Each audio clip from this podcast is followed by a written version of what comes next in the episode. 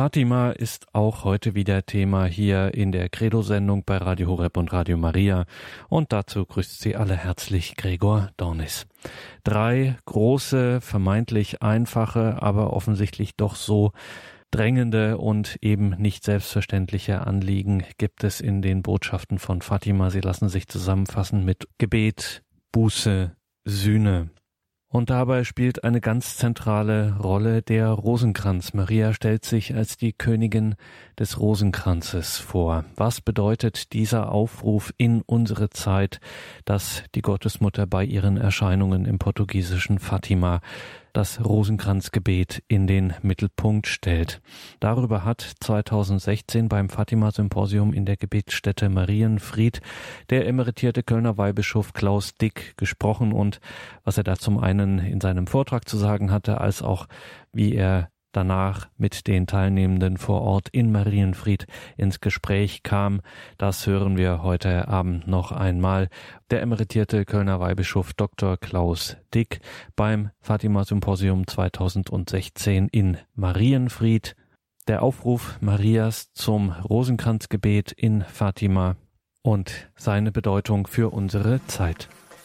Ja, liebe Brüder und Schwestern, das Thema, das man mir gestellt hat, könnte fast Probleme aufwerfen über ein Gebet, in diesem Fall über das Rosenkranzgebet zu sprechen und nicht einfaches zu beten. Das ist natürlich das Wichtigste.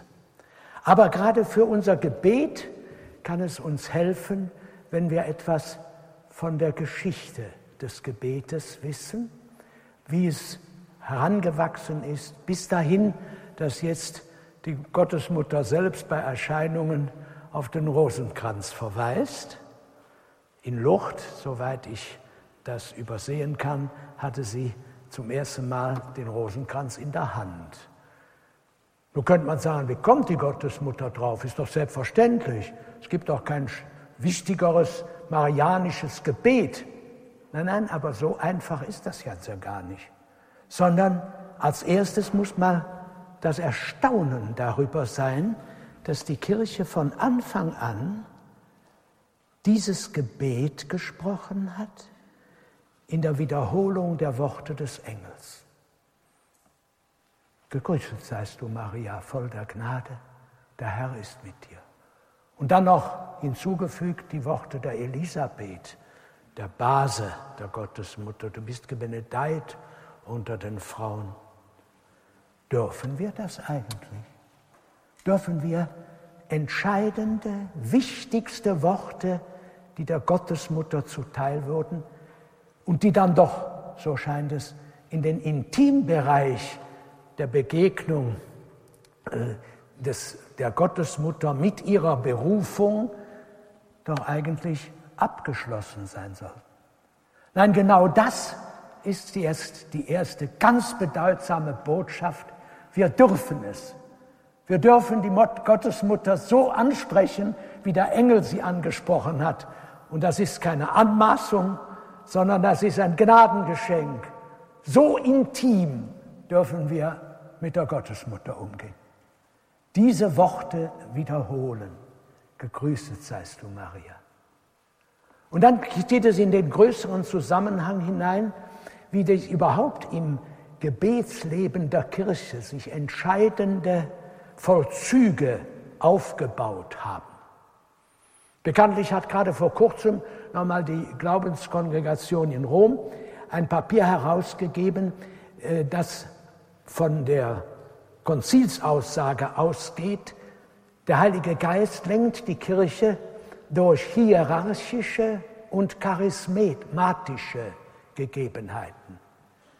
Das Gebet hört, so scheint es ja natürlich, zu den charismatischen Gegebenheiten. Damit lenkt aber der Heilige Geist uns in unserem Gebetsleben immer noch zu einer vertieften Gemeinschaft, die wir leben dürfen mit den sogenannten Heiligen. Ja, und hier könnte man sagen, das Rosenkranzgebet ist sogar auch eine Koppelung zwischen hierarchischen und charismatischen Eingaben, die der Herr gegeben hat. Denn bekanntlich ist ja das Rosenkranzgebet auch vorgeschrieben für Priester, die das Breviergebet durch Augenschäden oder Blindheit nicht lesen können. Interessant. Damit bekommt dieses Gebet auch einen quasi liturgischen Aspekt. Und das ist wiederum ein Punkt, worüber man sich länger unterhalten müsste, gerade in der heutigen Zeit, wo wir es erleben, dass Liturgie so unklar wird, so schwammig, wo man scheinbar Liturgie äh, feiern kann, einfach mit eigenen Eingaben, mit Ideen, die man entwickelt. Gerade das ist nicht Liturgie. Es war Pius XII., der in seiner großen Enzyklika Mediator Dei 1945 sehr scharf unterschieden hat zwischen liturgischem Beten, vorgeschriebenen, vorgegebenen Formen, vor allem natürlich in der Feier der Eucharistie und im Breviergebet, und volksfrommen Formen des Gebetes.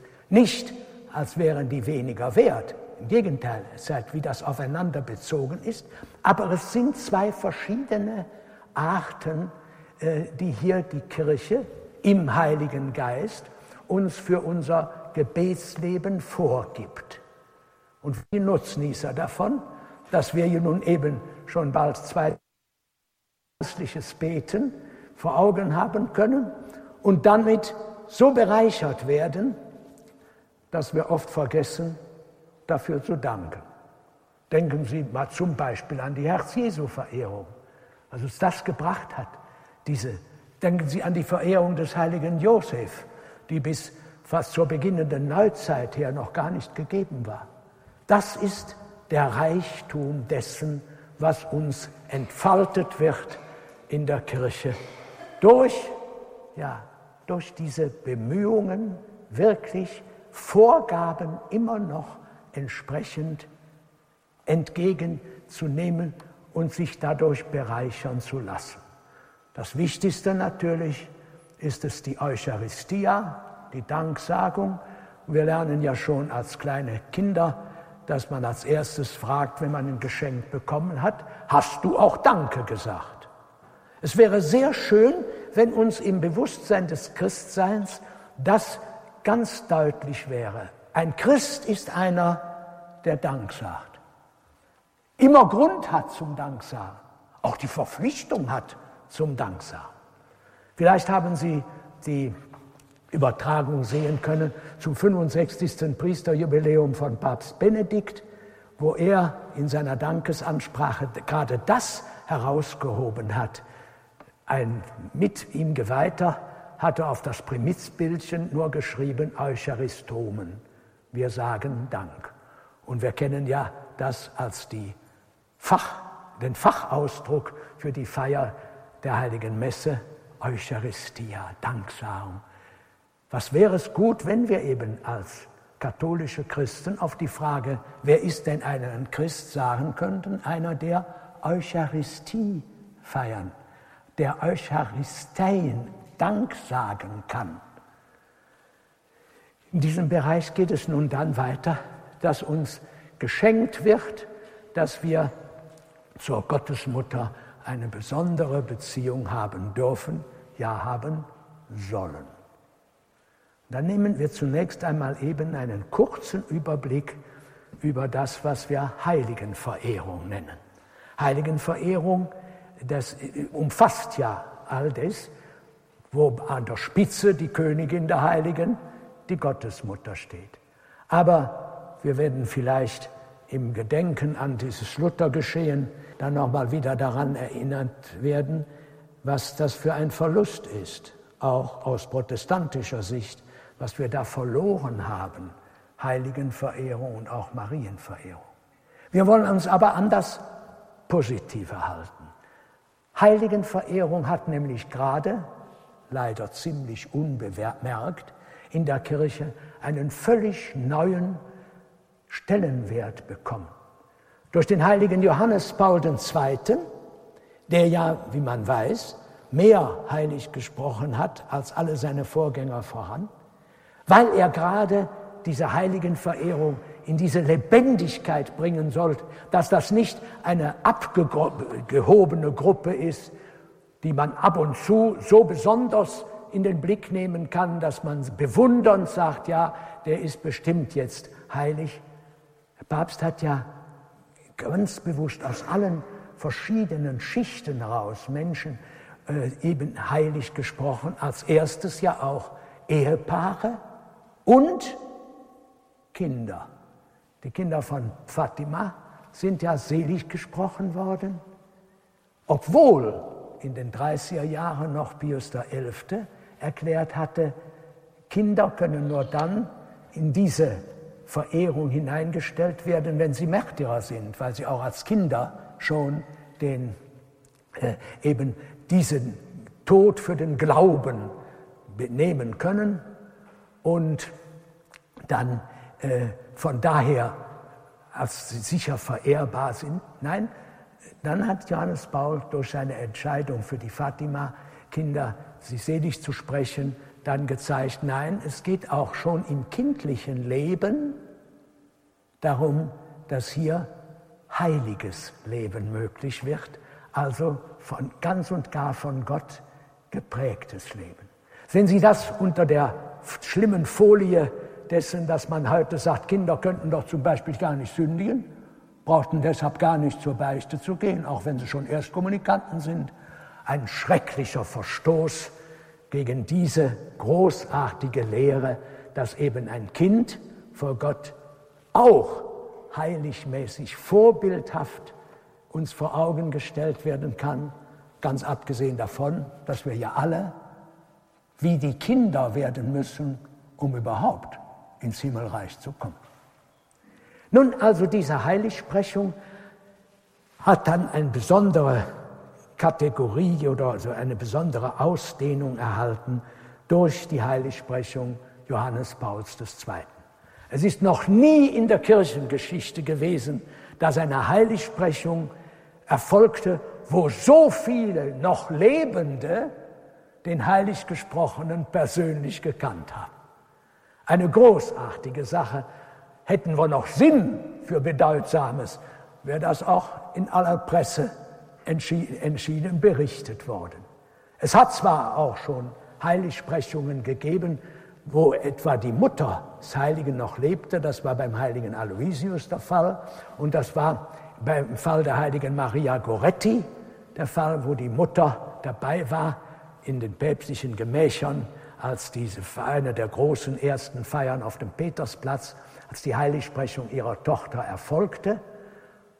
Italienisch natürlich war da die Mama noch bedeutsamer als der Papst, weil diese Mama dabei sein konnte. Aber wer kannte denn schon dieses zwölfjährige Mädchen, das da vorbildhaft für die Keuschheit sein Leben gegeben hat? Auch da war noch eine Besonderheit, dass Pius XII. erklärt hatte, man wird sie und kann sie und soll sie als heilige Märtyrerin verehren. Es war nämlich nur das, was man früher als die äh, Prägung des ähm, Lebens, des äh, Heiligkeitscharaktertums äh, nahm, eben, dass einer aus Verachtung dem christlichen Glauben gegenüber sein Leben geben musste aber sondern dass das hier eben auch ein Märtyrer sein kann, wenn er für christliches, grundsätzliches Verhalten eben äh, hier sein Leben lassen muss. Das Gleiche hat sich noch wiederholt bei der Selig- und dann Heiligsprechung von Maximilian Maria Kolbe. Das also nur als Besonderheit, dass wir in der heiligen Verehrung unglaublich großartige Chancen haben, das wirklich wahrzunehmen, dass Kirche keineswegs nur die hier auf der Erde ist, sondern eben verbunden ist mit der himmlischen äh, Herrscher, die den Thron Gottes umsteht. Nun aber zur Geschichte und zur Entwicklung des Rosenkranzes. Auch da erleben wir eine interessante, großartige Entdeckung gleichsam, dass der Rosenkranz immer bedeutsamer im Blick der Kirche ist. Und es war, und seiner möchte ich hier heute ganz besonders gedenken, der große Papst Leo XIII., der in den 25 Jahren seines Papstdienstes zehn Enzykliken über den Rosenkranz veröffentlicht hat und zwei apostolische Schreiben. Damit hat er ganz entscheidend hier das aufgegriffen, was nicht zuletzt nach der Erscheinung der Gottesmutter in Lucht eben bedeutsam war. Und er hat den, den ganzen Reichtum dieses Gebetes dringend anempfohlen. Ich möchte nur zwei Stellen aus diesen päpstlichen Verlautbarungen einmal hier zitieren. Das war, Augenblickchen, muss es sehen, wo habe ich es denn? Ich hatte das mal, ja, hier habe ich es. 1883, bekanntlich, wie alle wissen, war Leo XIII. von 1878 bis 1903 Papst. Und 1873 hat er zum Beispiel in einer Enzyklika die Anrufung in der lauretanischen Litanei eingeführt, Königin des heiligen Rosenkranzes, bitte für uns. Und er hat den Oktober zum Rosenkranzmonat gemacht. Das war eine Verdeutlichung, dass es jetzt auch gleichsam in den offiziellen äh, Charakter des, äh, der Liturgie hineingehört. Hier Rosenkranz ist eben etwas Entscheidendes. Und etwas, was für alle die interessant ist, die so ein bisschen die Entwicklung der Mariologie verfolgt haben in den letzten Jahrzehnten, da weiß man ja, dass der Titel Mutter der Kirche eine eigene Entwicklung markiert. Damals im Konzil hatte man sich darüber äh, ernsthaft auseinandergesetzt, wie ist das, kann man Maria die Mutter der Kirche nennen? Ist sie nicht das vorzüglichste Glied der Familie und Mutter der Christen, aber Mutter der Kirche? Diese natürlich ernstzunehmende Überlegung wurde dann einfach dadurch zu Ende geführt dass während des Konzils Papst Paul VI. diese feierliche Proklamation vorgenommen hat. Mutter der Kirche. Und es war vor allem auch der Blick darauf, dass, dass Maria die Mutter auch der, äh, ja, sagen wir mal, der Hierarchie ist, der Bischöfe, Mutter für alle. Und wie überhaupt im Bereich des äh, Glaubens und deshalb der Gemeinschaft der Glaubenden der Kirche kann man nicht das eine gegen das andere ausspielen, nicht? Äh, als wir noch das allgemeine Schuldbekenntnis zu Beginn der heiligen Messe hatten, das Confiteor, dann betete erst der Zelebrant, bitte euch, Brüder und Schwestern, für mich zu beten. Und dann beten die, Gemeinde, bitte dich, wir bitten dich, Vater, für uns zu beten. Was ist, was ist es denn nun, Brüder und Schwestern oder Vater? Ja, genau das ist es, was wir einmal uns klar machen müssen. Man kann in der Fülle, wo es etwa ums Leben der Gemeinschaft insgesamt geht, kann man nie etwas einzeln aus, äh, ja, gegeneinander ausspielen wollen. Nicht? Nein, Maria ist die Mutter der Kirche und sie ist unsere Schwester. Jawohl. Das macht es reich aus. Und das vor allem darf ich anknüpfen an das, was ich in der Predigt gesagt hat. Sie ist uns in besonderer Weise zur Mutter gegeben von dem, der am Kreuz herab gesprochen hat, siehe da dein Sohn und siehe da deine Mutter. Das war ja nicht eine Versorgungsfrage, wie man primitiv, wie man heute manchmal Bibelstellen zu, zu erklären sucht, sagt, ja, ja, er hat dann noch dran gedacht, dass jetzt ja die noch versorgt werden müsse. Unsinn. Sondern er hat dran gedacht, dass jetzt uns zuteil wird, was er bisher für sich allein hatte, nämlich diese menschliche Mutter. Sie wird uns insgesamt gegeben. Deshalb, heilige Maria, Mutter Gottes, bitte für uns Sünder, jetzt und in der Stunde unseres Todes. Diese Zufügung, die im Gegrüßet seist du Maria, also im Rosenkranzgebet auch immer wieder gefühlt wird, macht das klar. Es geht jetzt nicht um eine noch so wertvolle kleine Nebenbeziehung, die man kultivieren kann, sondern es geht um unseren entscheidenden Christusbezug. Maria kann man nicht anders eben in den Blick nehmen, ohne immer ihr Wort zu hören. Was er euch sagt, das tut. Auch diese Szene ist ja interessant. Sie steckt sozusagen immer hinter dem ganzen Rosenkranzbeten, dass sie uns immer verweist. Jesus, die Frucht deines Leibes, den du, o oh Jungfrau, vom Heiligen Geist empfangen hast, der für uns gekreuzigt wurde, der auferstanden ist. Da wird immer dieser innerste Bezug gebracht, weil man von daher sagen muss, es hat niemand diese großartigen Offenbarungswahrheiten, auch die belastenden, so tief wahrnehmen können wie die Gottesmutter Maria. Und deshalb können wir sie anrufen, gerade auch in allen entscheidenden äh, Gegebenheiten unseres Lebens, natürlich vor allem in der Stunde unseres Todes. Dann noch ein anderer Aspekt, der wichtig ist.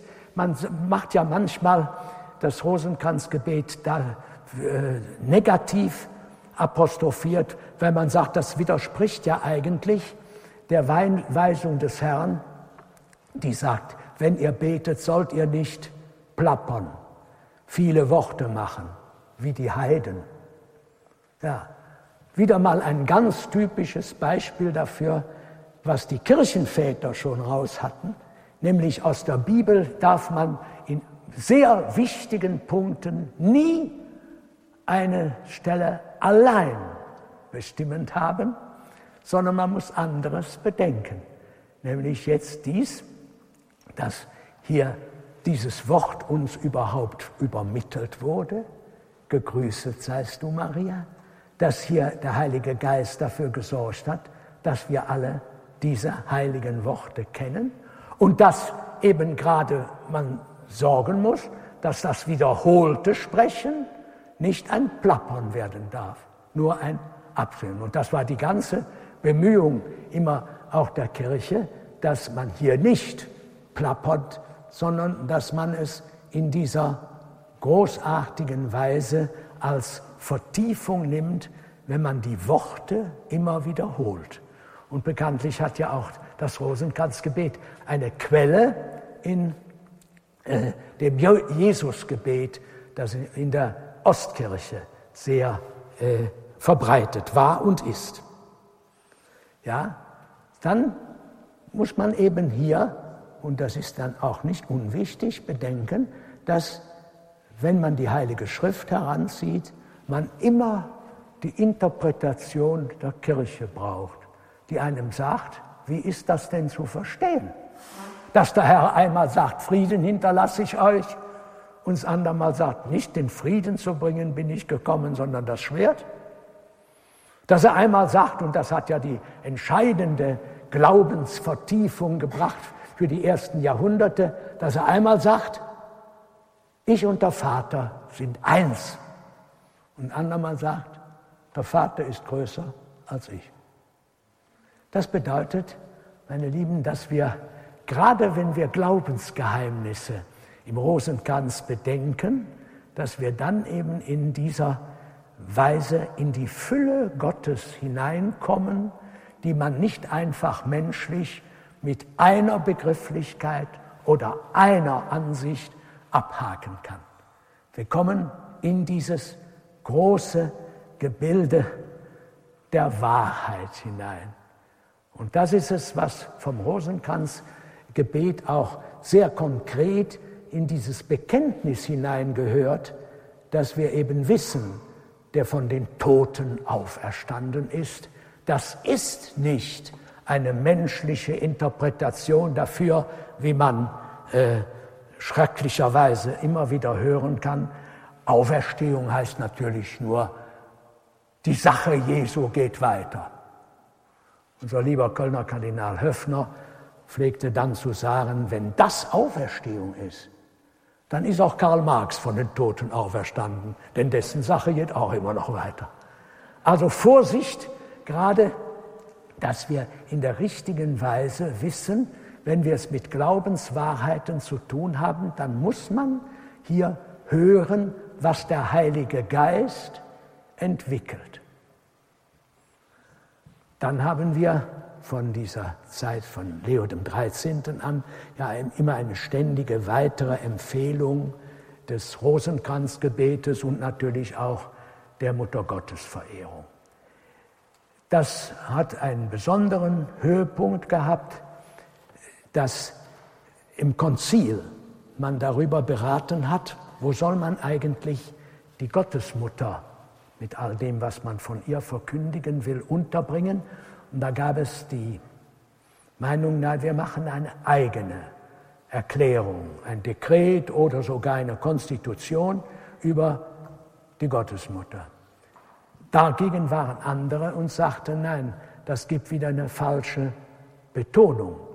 Denn wie es bei echten Liebesverhältnissen ist, man kommt auch leicht dazu, was zu übertreiben. Nicht? Wenn ein Liebespaar jeweils dem anderen sagt, du liebster Schatz, das Beste auf der Welt oder für dich könnte ich mich verbrennen lassen, darf man das auch nicht so allzu wörtlich nehmen.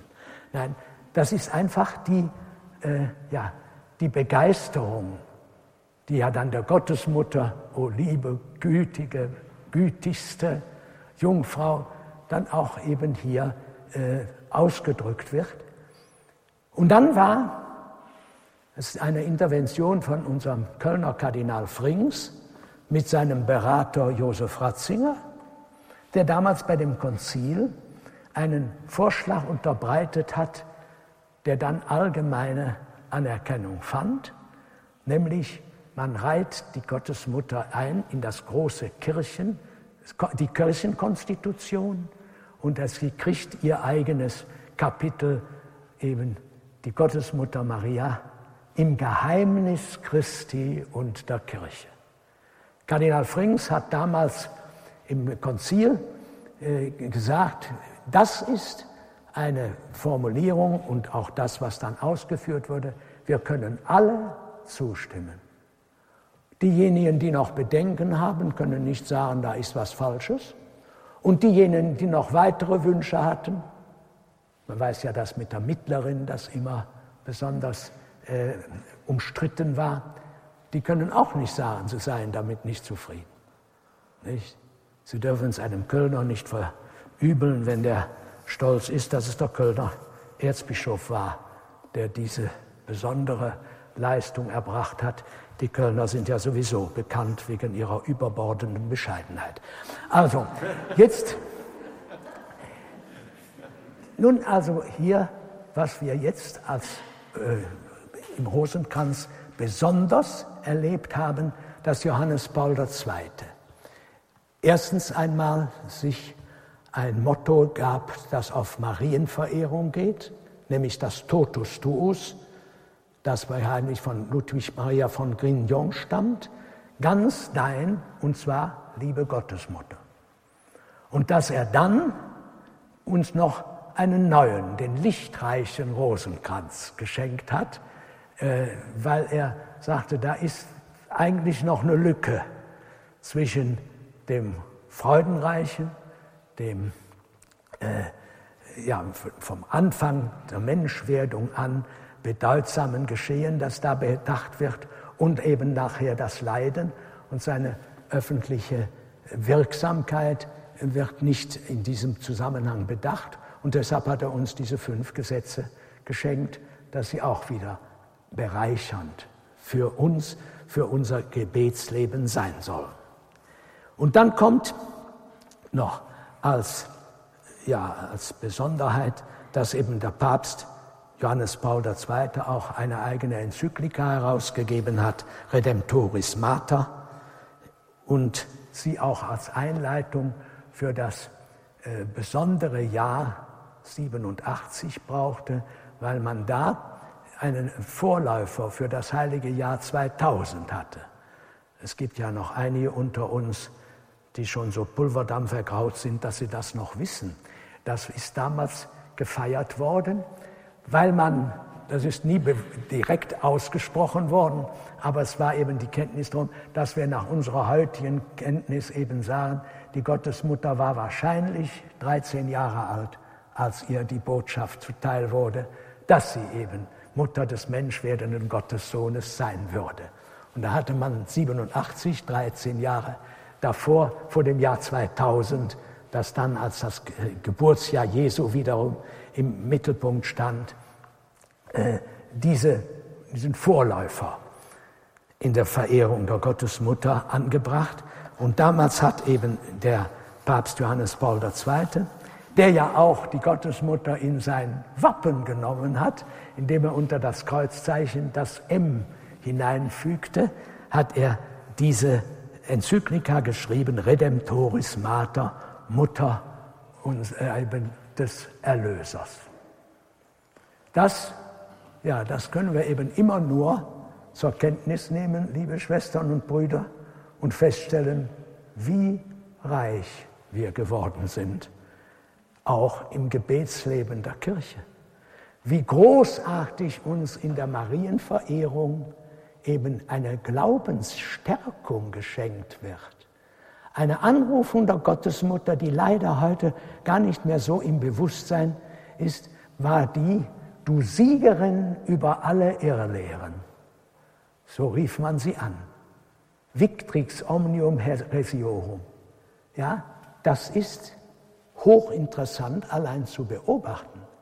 Man kann nämlich keine echte gläubige Christusbeziehung haben, wenn man die Gottesmutter ausklammert. Und umgekehrt, man kann nicht eine echte Marienverehrung haben, wenn man von dem Christusbezug absieht. Das geht nicht. Und gerade weil wir heute eben immer wieder es erleben, dass zentrale Glaubenswahrheiten wie etwa dieser Auferstehung des Herrn umgedeutet und abgeschwächt werden, da wird das gerade deutlich.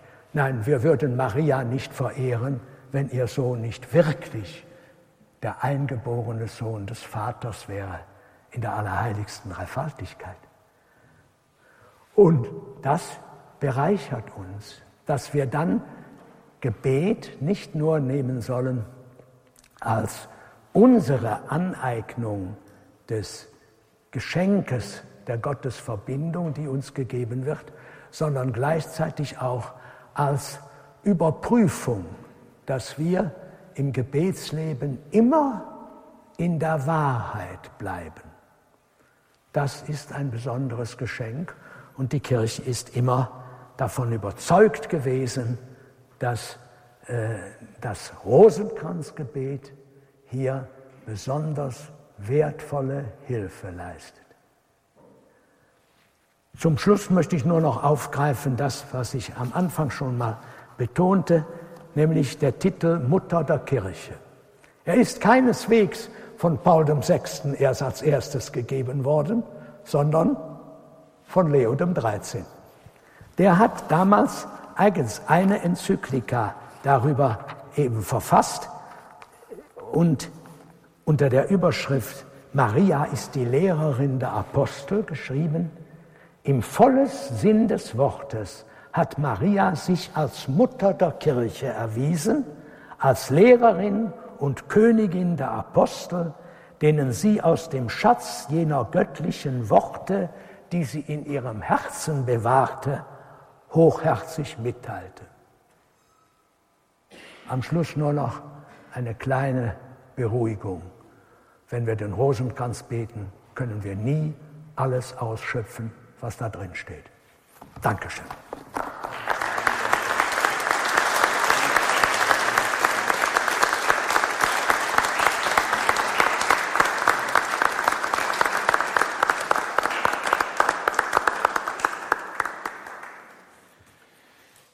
Lieber Herr Weihbischof, vielen Dank für Ihre Ausführungen und auch interessante Informationen, die uns zum Teil so nicht bekannt waren. Auch dann dieses, äh, der Hintergrund von dem Jubiläum 1987, glaube ich, das ist weitgehend unbekannt. Und auch äh, dieser Titel Maria, Mutter der Kirche, in der Tat, das verbindet man überwiegend mit dem seligen Papst Paul VI. Da gab es ja auf dem Konzil auch ein Ringen, auch um andere äh, marianische Titel und Anrufungen. Aber es zeigt natürlich auch äh, den Mut dieses Papstes, der dann gesagt hat, wenn das äh, so umstritten ist oder wenn es so ein Ringen ist, aber ich werde trotzdem ein Zeichen setzen und einen, der Mutter Gottes einen besonderen, mit einem besonderen ja. Titel hervorheben und sie und darauf hinweisen, wie wichtig ihre Verehrung im Leben der Kirche ist. Und das zeigt mal wieder dieser große prophetische Papst, dieser mutige Papst, aber wohl auch ein ein märtyrerhafter Papst, muss man auch sagen, weil Sie es auch angedeutet haben. Ja, an dieser Stelle haben wir die Gelegenheit, miteinander ins Gespräch zu kommen und die eine oder andere Frage zu stellen. Kommen Sie dann bitte hier ans Mikrofon und getrauen Sie sich. Herr Weihbischof, Sie haben von diesen lichtreichen Rosenkranz gesprochen, der von Papst Johannes Paul II. noch dazugekommen ist. Es gibt noch andere, möchte fast sagen, viele Rosenkränze. Können Sie dazu was sagen? Zum Beispiel zu diesem Barmherzigkeitsrosenkreuz. Ja, da kann ich nur sagen, das ist natürlich noch eine Besonderheit wir hätten überhaupt auch noch einen eigenen Vortrag haben können über die Schwester Faustina und die hier in einer ganz einzigartigen Weise von Papst Johannes Paul II., also dem Heiligen, so herangezogen wurde, dass, ähm, ja, dass es schon außergewöhnlich war. In dieser Betonung, dass er sogar einen Sonntag der Barmherzigkeit eingeführt hat. Das ist gerade heute wichtig, weil man manchmal so tut, als sei das ein völlig neuer Aspekt. Nicht? Das ist natürlich, das stimmt absolut nicht. Nicht? Gerade Johannes Paul hat diesen Gott der Barmherzigkeit eben im Zusammenhang mit der Hochschätzung der Schwester Faustina sehr deutlich gemacht und hat es, was damals übrigens gar nicht so äh, unbestritten gewesen ist, dass es richtig wäre, den Weißen Sonntag noch Karftag von Ostern, noch mit einer besonderen Akzentsetzung versehen. Aber in diesen Dingen war ja auch Johannes Paul ganz immer sicher, was er dann tat. Das war dann eben so richtig. Und mochte man dagegen oder dafür sagen, das war für ihn nicht entscheidend. Man sieht es ja auch an den liturgischen Texten, die eigentlich providentiell waren und sind, die eigentlich gleichsam darauf abgestellt waren, einen solchen Feiertag oder Ehrentag zu Ehren ja. der göttlichen Barmherzigkeit zu feiern. Ja. Denn die, das Tagesgebet, das Schlussgebet, die ganzen, das Offertorium ist ja in idealer Weise ja. abgestellt eigentlich, äh, dieser Barmherzigkeit Gottes zu gedenken. Somit war das äh, ein Akt der Vorsehung auch schon, dass die Kirche diese Gebete vorbereitet hat. Und wir haben ja auch eben den 1. Januar mit der Neuordnung der Liturgie äh, dann als den großen Festtag, den Marianischen Festtag, der es vorher auch nicht war. Und man hatte da ja zuerst äh, den 11. Oktober abgeschafft, weil man sagt, das kommt jetzt alles in dieses Fest des 1. Januar. Aber das ist ja mit der Neuausgabe des Missale vor zehn Jahren, ist das ja korrigiert worden. Und das war auch, und sowas kann immer passieren, ein Missgriff, denn dieser Tag war eben der Beginn des Zweiten Vatikanischen Konzils und von dem heiligen Johannes dem 23. genau deshalb auf den Tag gesetzt. Und da konnte man eigentlich nicht sagen, jetzt lassen wir das fest. Wenn es noch so gut anders aufgehoben ist, lassen wir es von dem Datum wegrücken. Wenn im Augenblick keine Frage ist, hätte ich noch eine Frage. Ich bin ja hier als Leiter an der Gebetsstätte Marienfried tätig und äh, ich komme ja häufiger mit Verantwortlichen der Kirche, auch hier in unserem Bistum, ins Gespräch äh, mit dem Beten der Gläubigen. Und da auch dann diese Frage, die vier Rosenkränze, die die Geheimnisse des Heilswirkens Jesu Christi betrachten oder ins äh, Auge nehmen. Dann haben wir noch unzählige andere Rosenkränze, die wir auch im Gotteslob haben, der trostreiche Rosenkranz mhm. oder auch äh, verschiedene andere. Wir haben hier Marienfried auch noch den Immaculata-Rosenkranz, wo auch dann die Frage ist, wie ist das mit der Gewichtung? Denn der Rosenkranz sollte ja auch äh, betrachten, gebetet werden und man soll diese Heilsereignisse Jesu in den Blick nehmen, sie mit dem Rosenkranz betrachten, aber dann äh, oder Heiliggeist Rosenkranz, da ist dann auch eine gewisse Spannung da drin. Äh, wir haben da auch drüber diskutiert, wie, wie sehen Sie das oder wie ist die Praxis im Erzbistum, wenn ich fragen ja, darf? Ja, also wir müssen ja sehen, dass es wirklich unterschiedliche Gewichtung gibt in Gebeten. Wir hatten immer schon früher, leider ist das in letzter Zeit zurückgegangen, äh, den Rosenkranz bei der Beerdigung, wenn man von der Kapelle aus zum Grab zog, betete man den äh, Rosenkranz. Das war dann einfach diese Formulierung und dann, und benedeitet die Frucht deines Leibes, Jesus. Herr, gib den Verstorbenen die ewige Ruhe, das ewige Licht leuchte ihnen. Heilige Maria, Mutter Gottes. Wir hatten es ebenfalls bei Sakramentsprozessionen. Gelobt und gebenedeit sei das allerheiligste Sakrament des Altares, von nun an bis in Ewigkeit, Heilige Maria, Mutter Gottes. Das sind dann Formulare, wo man eben immer sehen muss, die darf man nicht zu hoch ansetzen, sondern das sind Formulare, wie es auch ganz ursprünglich dieses Formular für die Litaneien gab, wo immer Kyrie eleison gefordert werden. Wir haben ja heute auch noch sogenannte Leisen, nämlich alte Kirchenlieder, die mit Kyrie eleis schließen. Und da darf man jetzt nicht sagen, ja, das ist also dann genauso wie die Huldigung, die es in der Messe hatte das, und hat, das Kyrie. Nein, nein, man, diese Gesetze des Betens, der Frömmigkeit, die darf man nie überspannen. Nicht? Deshalb hat die Kirche ja interessanterweise bis heute das Beten des Rosenkranzes nie zur Pflicht gemacht. Nicht? Das sind immer Versprechen, die man geben kann, etwa in religiösen Gemeinschaften, in Orden und so weiter. Da kann man das Beten des Rosenkranzes dann auch sehr bevorzugt nehmen, aber eben nicht in dieser Überbetonung.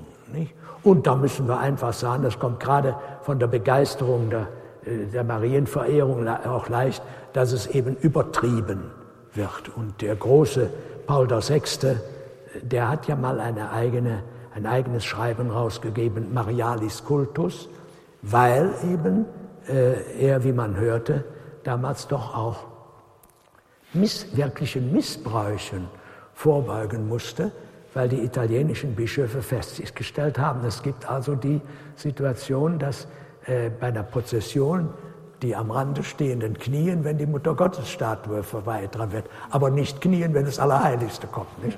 Das sind immer äh, Dinge, die muss, da muss die Kirche immer, also die Ordnungsgewalt, die Hierarchen der Kirche, müssen sorgen, dass da Fehlentwicklungen äh, eben äh, eingeschränkt werden, beziehungsweise dass es nicht falsch wird. Nicht?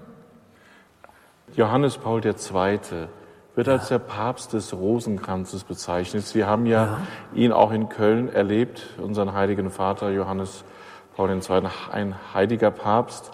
Wenn Sie vielleicht auch von seiner marianischen Haltung oder Einstellung noch etwas sagen könnten, von diesem wie es auch sein Ehrentitel, der Papst des Rosenkranzes. Vielleicht haben wir nachher noch Gelegenheit dazu, mhm. aber jetzt zuerst zu den Fragen unserer Gläubigen. Herr Weihbischof, können Sie uns sagen, wann das Rosenkranzgebet in der Kirchengeschichte zum ersten Mal aufgetaucht ist und wie es sich ja. weiterentwickelt hat? Ja, also das kann ich auch nicht genau sagen, weil es nach meinem Wissen nicht genau feststellbar ist. Man hat ja die, äh, ja, die Tradition entwickelt, dass die Mutter Gottes dem heiligen Dominikus den Rosenkranz schon übergeben habe. Aber das sind eben einfach historische äh, Gegebenheiten, die man nicht absolut sicher weiß. Nicht? Wie es sich entwickelt hat, das weiß ich. Das müssten in der Tat Spezialstudien sein. Wäre wär sehr interessant. Ne? Ja, sehr verehrter Herr Weihbischof, ich habe ja noch eine Frage und zwar, ähm, wir haben jetzt sehr viel über Fatima gehört und ich wollte Sie fragen, wie schätzt Sie denn ein die Botschaften von Marienfried im Zusammenhang mit Fatima? Ich die schätze. Oder wie war das? Da wird der Herr Weihbischof nicht viel zu sagen können, weil sie ihm nicht bekannt ist.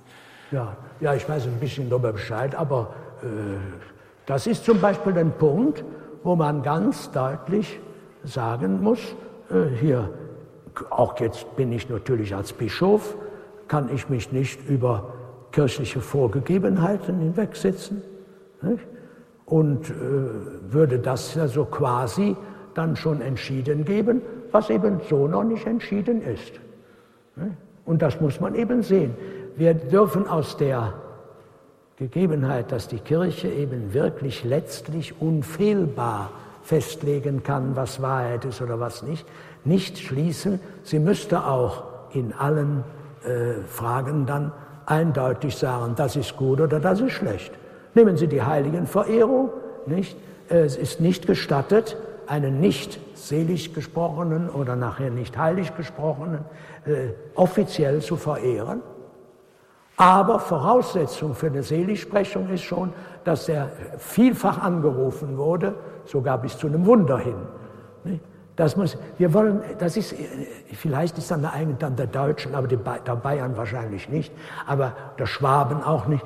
Also jedenfalls, äh, wir wollen immer das scharfe Entweder-Oder. Entweder es stimmt oder es stimmt nicht. Und das, nee, das geht nicht. Und manche Dinge muss man einmal offen lassen. Und ich sage immer, es wird ja hochinteressant sein, wenn wir mal im Himmel sein dürfen, dass wir uns dann erkundigen, wie war das mit dir denn eigentlich? Aber noch in dem Zusammenhang ein Gedanke, der, glaube ich, sehr, sehr wichtig ist. Dadurch, dass die Heiligen eben in einer lebendigen Verbindung mit uns sein können und wir mit ihnen, ist auch gesagt, dass deren Existenz in der Ewigkeit nicht einfach mal festgelegt und dann äh, entweder abgelehnt oder, oder bejaht werden sollen, sondern dass manches offen bleibt. Aber wenn zum Beispiel Leo der 13., den ich eben mehrfach erwähnt habe, wenn der den, äh, eben das, den Schutzpatron des, des, äh, der Kirche, den heiligen Josef nimmt, oder wenn der heilige Johannes der 23. den heiligen Josef als Schutzpatron des Konzils konstituiert hat, dann heißt das nicht, das ist jetzt nur was von unserer Sicht her, sondern die leben ja weiter. Und die Heiligen haben, Mutter Gottes natürlich in besonderer Weise, aber gilt für alle Heiligen, haben ja den Zutritt zum, zur Allwissenheit Gottes, dass sie uns hören können. Man muss gar nicht bewusst. Die Mutter Gottes, die kann sogar gegrüßet seist du Maria verstehen, obwohl sie nie Deutsch gelernt hat. Verstehen Sie mal, nicht? Das ist, ja, da müssen wir nicht sagen, da muss also ein himmlischer Dolmetscher sein, der ihr erstmal hilft, das ins Aramäische zu übersetzen. Nein, ich sah das nur, das, was so selbstverständlich erscheint. Und dass wir mit den Heiligen sprechen können, ohne sogar lautmäßig das auszudrücken. Wir können im Herzen sprechen. So eben, wie wir es mit Gott tun. Und das ist eben eine ganz besondere Gnade, die uns geschenkt ist, dass wir die Heiligen als Ansprechpartner haben, dass die uns verstehen können. Und ja, eine Kostbarkeit, äh, irgendeiner, wer das mal konkret erlebt und kein Katholik, der das nicht mal bewusst hat aufgreifen können, wie ihm der heilige Antonius schon geholfen hat. Nicht? Und da kann man drüber lächeln, das ist ganz nett, nicht wahr? Aber äh, ja, wir, wir haben einen lebendigen Bezug zu den Heiligen, der uns helfen soll, diese Stunde unseres Todes nicht als Katastrophe im Blick zu haben, sondern als den Übergang. Nicht? Da ist noch eine Frage. Ja. Ich hätte noch eine Frage und zwar speziell 41 oder 42 ist die Mutter Gottes der Bärbel erschienen. Und da hat sie gerade auch einen Rosenkranz empfohlen von der unbefleckten Empfängnis. Und wir beten ihn. Wie stehen Sie zu diesem durch deine unbefleckte Empfängnis, ja. Schütze, Rette und so weiter? Ja. Wie stehen Sie zu diesem Rosenkranz? Ja. Sehen Sie, das ist so eine Frage, äh, da kann man wirklich frei äh, sagen, gut, man tut es, man ist aber nicht verpflichtet dazu. Die entscheidende Wahrheit bezüglich der Erscheinungen ist ja, es gibt keine Privatoffenbarung, die dann für alle verpflichtend sein muss. Es gibt höchste Wahrscheinlichkeit, nehmen Sie Lucht, was ja da eine besondere Position hat, was allein dadurch äh, unbestreitbar ist, dass die Bernadette heilig gesprochen wurde. Nicht? Also dann nachher zu sagen, da hat sie sich vielleicht doch fromm, aber etwas eingebildet, das geht nicht. Aber keiner kann verpflichtet sein, solche Erscheinungen zu akzeptieren, weil wir sonst innerhalb der Geschichte der Kirche Jesu Christi verschiedene Phasen hätten und wir wären zum Beispiel besser dran, wenn wir einige Erscheinungen mit einbeziehen und das hätten die früher nicht gewusst. Das äh, äh, ging nicht. Dann aber auch natürlich gerade bei Erscheinungen, warum dann also gerade hier ist er entschieden und, und ähm, die anderen nicht. Die können, es, es gab ja keineswegs schon in der ganzen Kirchengeschichte dies, dass die meisten Christen lesen und schreiben konnten. Also hätten schreiben, äh, lesen können, da ist eine Erscheinung gewesen. Das war ja nicht. Musste man also weiter sagen. Und da sagt die Kirche, lässt einen großen Spielraum. Nicht? Sie kann gegebenenfalls verbieten und sagen, wenn etwas wirklich auf seiner falschen Schiene läuft, dann kann sie das. Sonst kann sie eine Frage offen lassen, dann darf nur nicht der Einzelne behaupten, wer das nicht annimmt, wäre kein guter Christ mehr oder kein guter Katholik. Nicht? Im Sonst geht es ja immer wieder darum, das Christusgeheimnis besser zu verstehen oder wieder neu zu verstehen und neuen Zugang dazu zu finden. Genau. Das ist ja im letzten auch immer Zielpunkt dieser Initiative des Himmels, würde ich sagen. Genau. Und, und darum geht es ja, das Christusgeheimnis besser und tiefer zu verstehen oder wieder zu verstehen. Ja, ja das ist, was ich eben auch sagte, immer die Mutter Gottes äh, bei der Hochzeit zu Kana, was er euch sagt, das tut. Und wenn man das mal im Kontext betrachtet, nur einfach sozusagen irdisch weltlich, war das ja höchst erstaunlich, dass die Mutter Gottes das sagte. Sie hatte gerade erleben müssen, dass ihr Sohn sagt, meine Stunde ist noch nicht gekommen. Und da kommt nicht, ich schätze mal, wie vier Fünftel unserer Mütter dann reagieren. Ich habe es doch gut gemeint, so brauchst du doch mich nicht anzugehen, nicht?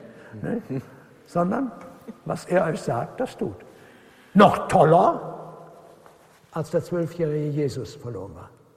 Ich sage ja, wenn, man, wenn der nicht Gottes Sohn gewesen wäre, würde man sagen, das ist ja ein schreckliches Beispiel der Lieblosigkeit. Warum habt ihr mich gesucht? Nicht? Als die Mutter Gottes sagt, wir haben dich mit Sorgen gesucht, dann sagt er, warum habt ihr mich gesucht? Das ist etwas, was wir heute oft gar nicht deutlich genug sehen. Christus hat oft provoziert und sogar gesagt, selig, wer sich an mir nicht ärgert. Da haben wir nämlich auch so ein, so ein ein Bild vom Herrn, äh, das also so der tut, als sei der nur unter Lilien gewandert und hätte sich um, um jeden Armen gekümmert. Stimmt alles nicht. Er musste das total andere bringen. Nicht? Und äh, das wird ja gerade bei der Marienverehrung deutlich. Nicht? Also diese Tatsache ist, wenn man sagt, deine Mutter steht draußen, nicht? Wer ist meine Mutter? Nicht? Oder selig der Leib, der dich getragen, die Brust, die dich genährt hat. Ja, das war jetzt keine Zustimmung, sondern ja, vielmehr selig, die das Wort Gottes hören und es bewahren. Er musste die total andere Akzentsetzung bringen, Christus der Herr. Nicht? Das ist uns oft gar nicht bewusst. Nicht? Und äh, das war natürlich provozierend, nicht? dass man dann sagte, wieso ist denn, wieso sagt er das nicht ein bisschen freundlicher?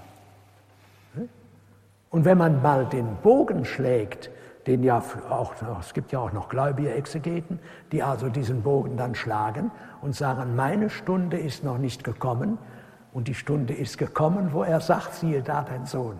Nicht? Wunderbare äh, Gedanken, die man sich machen kann. Nicht? Herr Weihbischof, könnten wir noch mal auf diesen Papst Johannes Paul II. Ja. zurückkommen? Es wäre mir persönlich ein großes Anliegen, der Papst des Rosenkranzes, das ist mir immer so auch im Ohr. Vielleicht können Sie auch noch etwas sagen oder wie Sie diesen, diesen Papst auch erlebt haben, der auch so die Mutter Gottes verehrt hat, bis hinein ja in sein Papstwappen und auch diese Ganzhingabe an den, im Sinne von Ludwig Maria Guignon de Montfort, im auch stilisiert, symbolisch in seinem Papstwappen hatte. Können Sie vielleicht dazu uns und den Hörern und Hörern von Radio Horeb noch etwas sagen? Ja, also wenn ich bin, ich habe ihm ja nun sehr oft begegnen können. Und das äh, Entscheidende war bei ihm, dass da nie Besonderheiten hervorstachen. Auch was seine Frömmigkeit angeht, nicht? Der konnte, das ist meines Erachtens typisch für ihn, dass er ja die Dinge, von denen er überzeugt war, einfach selbstverständlich verwirklichte. Nicht? Auch da, wo es problematisch wurde. Nicht? Wenn Sie mal bedenken, dass der äh, Johannes Paul ja doch so furchtbar unter den Nazis gelitten hat. Nicht? Und bei seinem ersten Deutschlandbesuch 1980 äh, 80, nicht, selbstverständlich auch den deutschen Boden küsst. Das, äh, ne, das war und auch umgekehrt. Ich habe ihn selbst gehört, der sagt, das war ja die reinste polnische Wirtschaft. also so, so, das kannte er. Und dabei war also überhaupt kein Zweifel daran, dass er wirklich ein ganz glühender Patriot war. Aber das, das ist, glaube ich, für ihn das typische ähm, er nahm Dinge, die für ihn selbstverständlich waren, auch selbstverständlich, nicht? und machte immer äh, das ja ganz klar. Jetzt muss man, was ja auch Benedikt übernommen hat und Franziskus übernommen hat, jetzt bei feierlichen Papstgottesdiensten am Schluss zur äh, Gottesstatue zu gehen, die überhaupt neben dem Petrusaltar aufzubauen und so. Und äh, da jetzt, sagen wir mal, das Unspektakuläre, aber eben ganz absolut Gradlinie war für ihn, so wie ich den Sinne, kennzeichnend.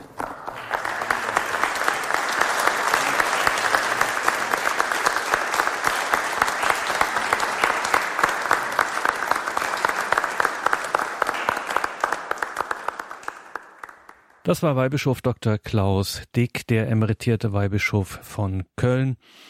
Er war zu Gast in der Gebetsstätte Marienfried. 2016 fand da ein erstes Fatima-Symposium statt, anlässlich des 100-Jahr-Jubiläums der Erscheinungen von Fatima. Der Aufruf zum Rosenkranzgebet in Fatima und seine Bedeutung für unsere Zeit. Das Rosenkranzgebet, also Thema Sises, Thema von Weihbischof Klaus Dick in der Gebetsstätte Marienfried 2016. Diesen Vortrag gibt's auf einer CD beim Radio Horeb CD-Dienst. Wenn Sie morgen auf unseren Online-Auftritt schauen, horeb.org, finden Sie den dann auch dort online abrufbar, horeb.org. Und jetzt schon der Hinweis, auch im Juli dieses Jahres gibt es ein weiteres Fatima-Symposium in Marienfried. Vom 13. bis 15. Juli werden wir dort mit unserem Ü-Team vor Ort sein und live übertragen, wenn Sie sich das also schon mal vormerken möchten. 13. bis 15.7. Gebetsstätte Marienfried, das Fatima Symposium. Vier Bischöfe werden dort vor Ort sein.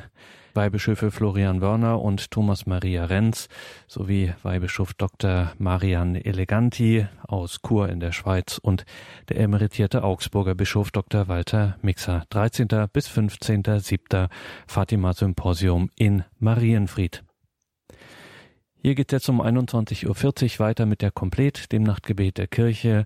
Bleiben Sie dran, alles Gute und gottesreichen Segen wünscht ihr Gregor Dornis.